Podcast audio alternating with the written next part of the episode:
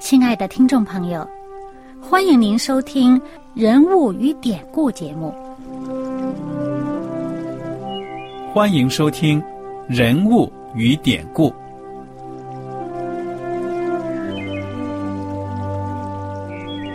听众朋友们，当你读圣经的时候，不知道有没有过这样的想法？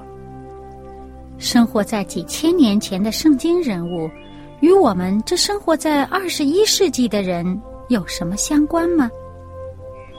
那些古时候缔造了历史的伟人们，只是些令我们感叹而望尘莫及的对象吗？那些败坏了品德的小人和有负圣托的失败者，难道只是为了让我们嗤之以鼻吗？在这个人物与典故的节目里，我和小燕将与大家一起通过圣经中的人物和他们的事迹，看看我们能从他们的故事中得到哪些启发，以便用正确的态度来对待我们每天所面对的生活和挑战，共同奔走天国的旅程。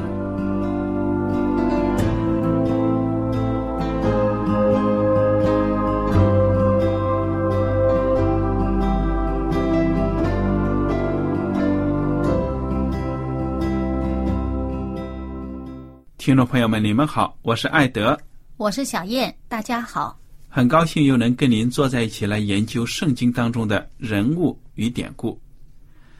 这一讲呢，我们开始就要进入新约的圣经了。嗯，那么有的听众朋友们会问了，为什么一本圣经分成前后两部分，也就是旧约和新约呢？其实啊，这个旧约和新约。也是相对应的一种，可以说呢，也是我们后人呢这样子划分的。嗯，为什么呢？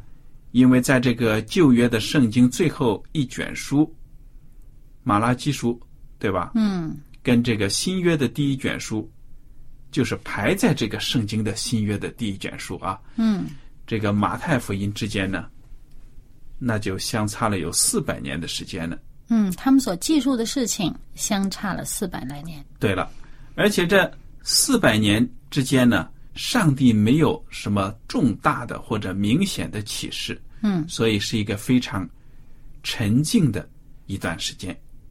那么这个旧约呢，简单的来说呢，就是上帝跟这个以色列民族所立的这个约，就是说呢，他们要等待。弥赛亚，他们要想得到救恩呢，就是通过杀牛羊献祭为他们赎罪，在这个圣殿里通过祭祀呢来得到救恩。那么当然了，这个本意啊再深一层呢，不光是这个献祭的举动，而是说呢也要凭信得救，对不对呀？嗯，他整个这个祭祀的制度啊，还有。这些东西都是预表耶稣基督的。对了，嗯，那么这个到了新约的时候又怎么样呢？那么新约的时候，当耶稣来到这个世界上，为我们全人类死在十字架上赎罪的时候呢，那么这一刻他就废除了旧约的杀牛羊献祭的制度了，因为他本身呢就是被预表的那一位。嗯，那么真的来的，假的就。不用再 这使用了，这也不是假的，但是它是一个替代的一个呃象征意义的。对了，这个替代的。嗯，那么旧的好像一个影儿一样，嗯哼，表象。然后呢，新的呢是一个实体，新约是耶稣直接这实体来到了。对了，所以说呢，这个旧约和新约就是这样子来的。上帝跟亚伯拉罕还有他的子孙这些以色列人呢。定了这个约，那么现在呢？耶稣基督来到了，就把旧的这个约呢，等于是给取代了。嗯，所以这个约呢，就好像合同一样的。嗯，所以上帝跟人呢，定了这样的合同，立了一个约定。对了，那么双方呢，都要尽职尽责的去按照这个约定呢去行。嗯，所以在我们人看来呢，就好像一个约一样。嗯，至于这个新约这个词儿，呃，其实在这个呃旧约里面呢，也是借用了这么一个，就是新约里面借用了旧约这么一个词儿来形容这一部分的圣经，叫做新约。就是这个词呢，就是呃第一次出现，就是在耶利米书的三十一章的三十一节。啊，而在这个新约希伯来书里面呢，也用了呃超过一章的内容来讲这个新约。嗯，好。那么，我们来看看这个新约圣经啊。这新约圣经一共有多少卷书啊？二十七章。对了，二十七卷。二十七卷书。对了。嗯。那么前四卷呢，都是福音书。马太福音、马可福音、路加福音，还有约翰福音，也就是四卷耶稣传。嗯，为什么会有四卷呢？一卷就不够吗？嗯，他从不同的角度来呃说耶稣的故事，对了，来讲耶稣传。而且呢，这个成书的时间不一样。比如说呢，这个约翰福音是四卷福音书中成书最晚的。嗯，那么在这个时候呢，当门徒约翰写这个福音书的时候呢，就有很多的对耶稣基督的人性还有神性的这种认识，更深一步的认识，所以呢，带有很深的神学的内容在里面。嗯，而且嗯，那么前三卷的这个呃福音书所记载的，有些是很多是相同的事情。在不同的角度上讲，那么在这个约翰福音的时候呢，往往是讲了头三卷里面没有讲的一些事情。对呀，那么这头三卷福音书呢，也就是马太福音、马可福音还有路加福音呢，被称为同关福音，有的翻译成是对关福音，意思就是说呢，对照着看。对了，这些福音书呢。是观察耶稣基督、记录耶稣基督的言行的，嗯，所以呢，它跟这个约翰福音稍微有点差别。约翰福音里面呢，就是神学的内容比较多。那么这几卷福音书呢，成书的年代都不一样。据说最早的呢，可能是马可福音。嗯，那么对耶稣基督的生平呢，从最初。开始发展，故事情节比较详细一点的，就是这个路加福音了。嗯，他考察过，他自己说自己是详细的考察过以后写下来的。而且这个作者路加医生啊，他当医生本身呢，就培养出一种非常严谨的态度。嗯，所以他在写这个福音的时候呢，还采访了很多的人。嗯，那么路加福音呢？也就是我们今天开始学的、开始看的这个第一卷书。当然了，我们并不是按照《路加福音》一章、二章、三章、四章这样子不断的进行下去，而是呢，按照时间进展的顺序呢，把这四卷福音书呢融合在一起。嗯。那么，我们就来看看这个《路加福音》吧。你看看这个《路加福音》一开头说到：“提阿菲罗大人呐。”有好些人提笔作书，述说在我们中间所成就的事，是照传道的人从起初亲眼看见又传给我们的。这些事我既从起头都详细考察了，就定义要按着次序写给你，使你知道所学之道都是确实的。嗯，你看这一开头啊，似乎是一封书信，对不对啊？嗯，是给给这个提亚菲罗大人写的。嗯。他是查考了，我们看到他这个讲的这个内容，讲看到他查考了很多很多的资料，嗯哼，而且那个时候讲耶稣的第一手的材料应该也很多，嗯。啊，所以呢，他呢考证了，很严谨的查考了以后呢，就写了这么一个呃，按着时间的顺序呢，把这些事情列出来呢，是一个完整的，想介绍给某一个人。他对耶稣的事情很感兴趣，他介绍给这个人，那么让他对耶稣有一个比较清晰的一个时间上的线索的一个认识。嗯，而且，这个呃，我们知道呢，在新约的呃所有的作者里面，路加他是唯一的一个好像是非犹太籍的这么一个作家，而且在初期的教会里面，他是第一位历史学家。嗯他除了写这个呃福音书以外，还写了福音书之后的这个使徒行传，也是出自他。嗯，那么他所记述的事情呢，在这个四福音里面呢，是首先发生的。他记得是最早的这些事情开始，其他的几卷福音书都从呃其中的某一段事情开始讲。对呀、好了，我们来接着看看吧。第五节，第一章第五节开始说，当犹太王希律的时候，亚比亚班里有一个祭司，名叫撒加利亚，他妻子是亚伦的后人，名叫伊丽莎白。他们二人在上帝面前都是义人，遵行主的一切诫命礼仪，没有可指摘的。只是没有孩子，因为伊丽莎白不生育，两个人又年纪老迈了。嗯首先呢，就介绍了这么一对人物，对不对呀、嗯，是祭司和他的妻子。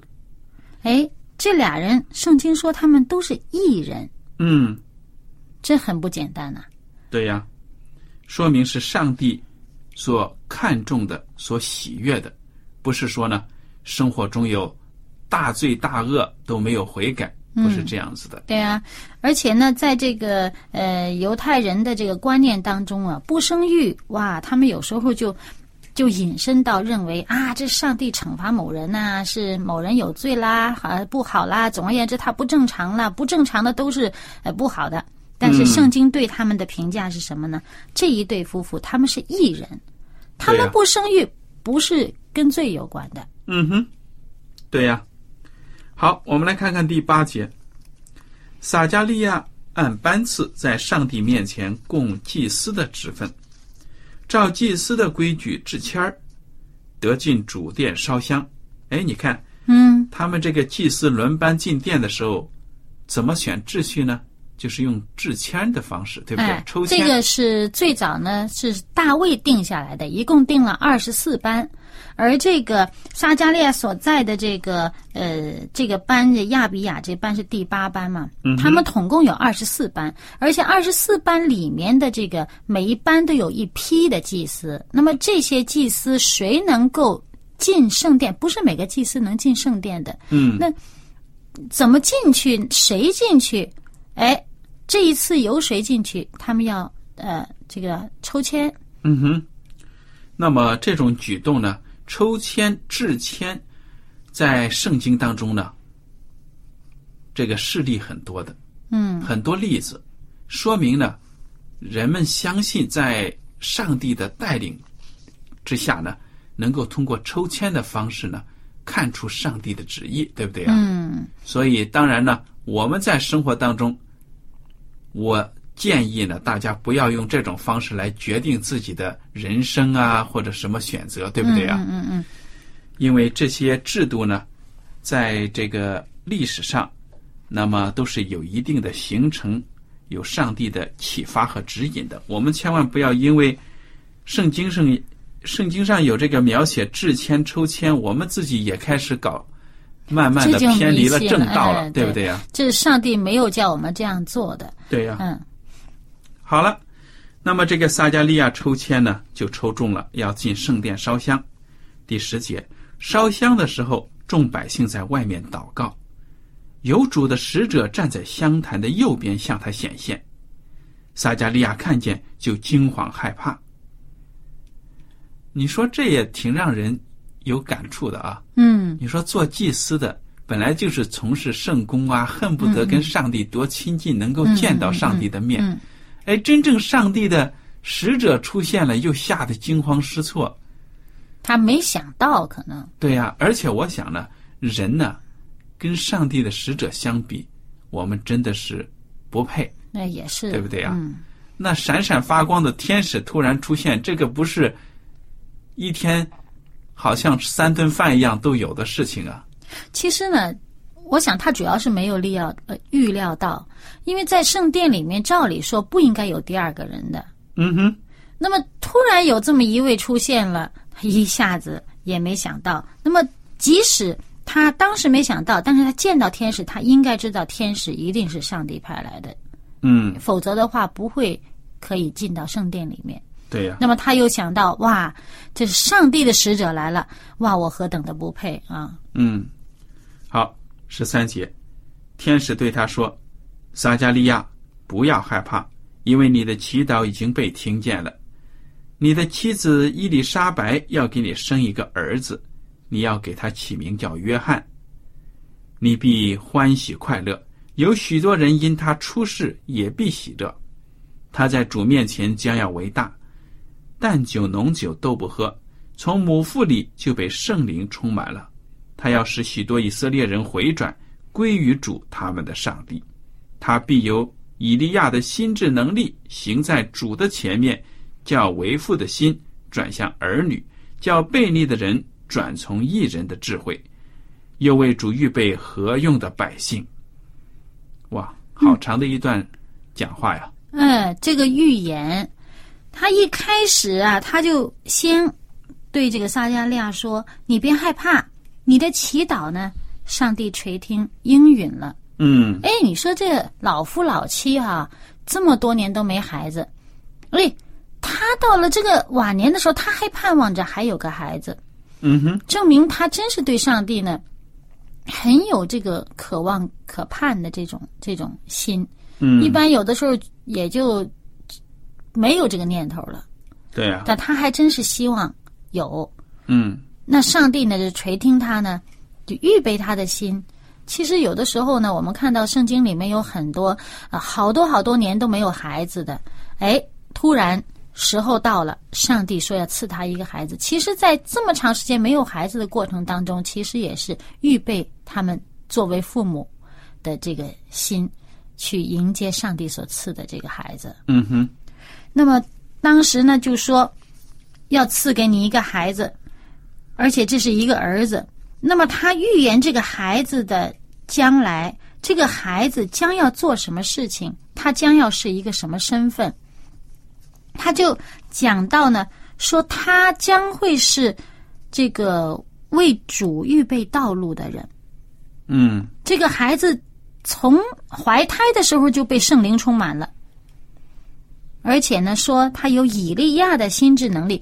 其实这一整段呢，就后半截儿啊，这个天使的话后半截儿，就是几乎是完全不变的引用马拉基书第四章第五节，也就是我们之前提到的旧约圣经的最后一卷书的最后一章的最后那段话。嗯，所以真的是看到这个旧约的圣经和新约圣经之间的联系，也看到了耶稣基督，包括施洗者约翰，他们的生平呢，就是圣经当中所预言的，对不对呀、而且呢，是上帝的计划当中已经安排了他们的位置，他们就是要在这个时候要出现的。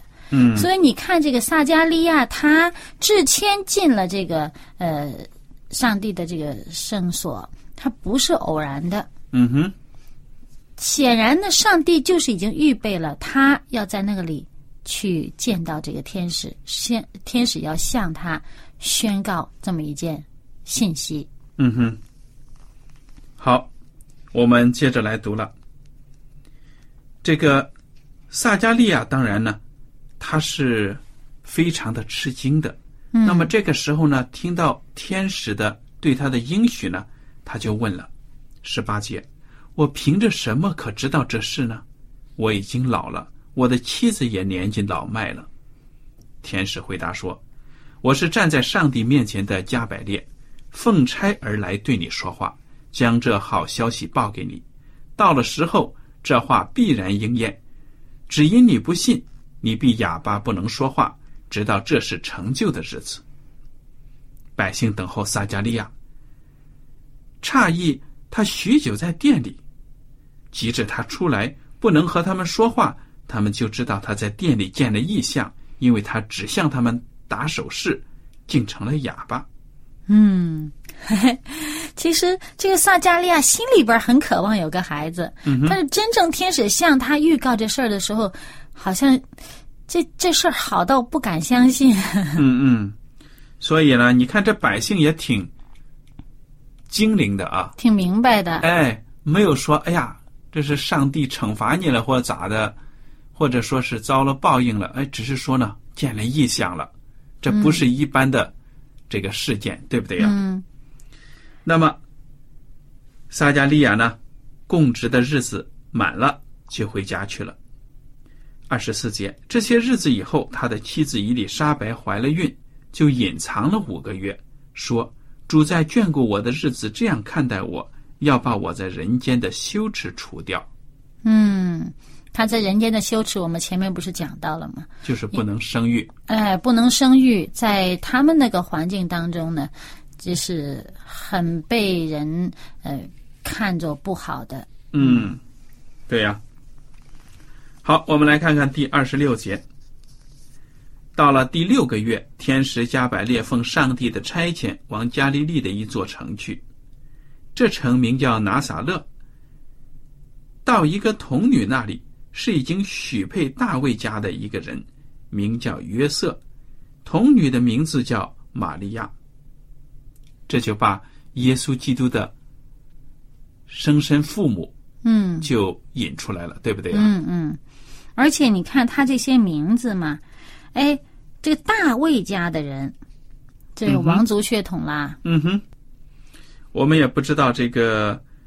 大卫的家族后来怎么怎么发展发展？反正这么代人，这么多代过来呢，到了这个就是这个约瑟的时候呢，真的是很已经是很没落了啊。那也不是，那你王家的子孙很多人的嘛。对呀，他只不过是其中一个而已。嗯哼，这就圣经上预言嘛，说这个弥赛亚要在这个大卫的子孙当中有。嗯哼，这。好，不管怎么样，我们来看第二十八节。天使进去对他说：“蒙大恩的女子，我问你安，主和你同在了。”玛利亚因这话就很惊慌，又反复思想这样问是什么意思。天使对他说：“玛利亚，不要怕，你在上帝面前已经蒙恩了。你要怀孕生子，可以给他起名叫耶稣，他要为大。”称为至高者的儿子，主上帝要把他祖大卫的位给他，他要做雅各家的王，直到永远，他的国也没有穷尽。嗯，这也是很神奇的，就好像这个撒加利亚在圣殿里面得到加百列的启示一样啊。加百列又把这个消息呢，去跟这个玛利亚讲。哎，他们俩这反应不一样。撒加利亚这个反应好像，哎呀，几乎不敢相信。哎，但是玛利亚呢，就这么接受了。你看，玛利亚她也问了这个问题。玛利亚说：“我没有出嫁，怎么有这事呢？”那天使就回答他了。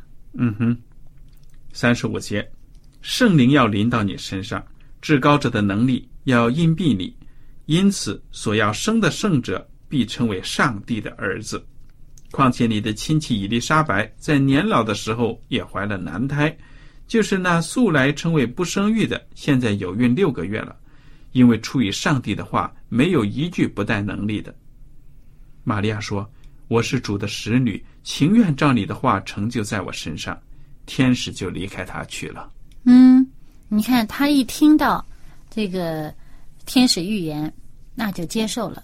而且说我情愿，情愿接受。其实对他来讲，这太不可思议的事情。对呀，都没结婚就怀孕了。嗯哼。而且呢，哎，你知道啊，天使知道，那别人不知道啊。对呀。你一个女孩子，这肚子就大了，那还了得啊？这在当年，要是他们照摩西的律法的话，这是生命危险啊。嗯。会会。要要打死他的，对呀。有一个现象呢，我觉得在我们教会里面也挺，不是说在我们安息日会教会，而是说在这个基督教界、基督教会里面有一件事情。你说现在呢，大家都是灵修啊、祷告呢，渴望跟上帝沟通。但是如果真的说某某人说：“哎呀，我跟上帝讲话了，上帝跟我讲话了。”那么听到的人一般有什么反应呢？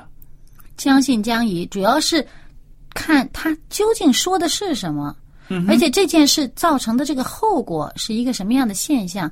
呃，照这个圣经的评断来讲呢，他有没有可能的确是上帝发出的声音？嗯，当然了。说实在的呢，很多人呢都会对某某人声称：“哎呀，上帝跟我讲话了。”都会。有这种怀疑啊、迟疑的态度，不敢马上都相信，对不对呀？嗯嗯。那么，我就想到，当上帝向这个玛利亚启示的时候，你就别说让他还没有出嫁的时候就已经圣灵感孕了，就是一个女子说：“哎呀，上帝跟我讲什么话了？”那说不定别的人呢都很瞧不起她。你一个小女子，对不对呀？对呀。有什么？就是，嗯，而且呢，这个玛利亚她这时候，我们前面读的圣经说，她就把这事儿放在心里边然后就反复的思考。哎，她有这么一个特点。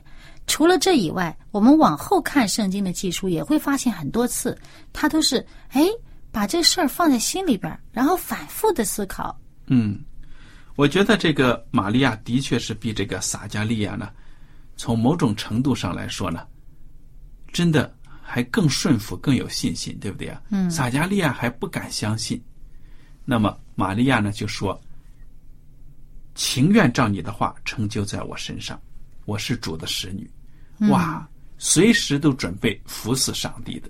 而且他知道自己的身份只是一个使女。嗯哼。他没有以这个哇，我将会成为这个主的这个生身母亲，哇，我何等的了不起，完全没有这种想法。对了。我也就想到呢，我们安息日会早期的时候呢，在怀爱伦师母开始接受护照做我们的先知之前呢，其实上帝还拣选过其他的三两个人，对吗？嗯。好像是两位弟兄啊。嗯。他们都说：“哎呀，这个责任担子太重了，我不做。”结果上帝呢就把这个担子呢交给了怀师母了。那么当时怀师母还是个小女孩子呢，也是十六岁嘛。啊，十几岁的小女孩子，她也说很谦卑，我是主的使女，我愿意接受。嗯，所以我觉得我们每一个人呢，平时都在祷告主啊，给我智慧才能使用我。那么真正上帝给你呼召、给你任务的时候，你是不是能够全心全意的去顺服、去接受呢？希望大家呢都能够思考一下。嗯，那么今天的时间呢也差不多了。如果大家听了今天的节目有什么问题或者想法呢，我们都欢迎您写信来。艾德和小燕呢，感谢您今天的收听，愿上帝赐福你们。我们下次节目再见。再见。喜欢今天的节目吗？若是您错过了精彩的部分，想再听一次，可以在网上重温。我们的网址是 x i w a n g r a d i o 希望 radio，或是找旺福村也可以找到。记得把好东西介绍给您的朋友，与他一起收听。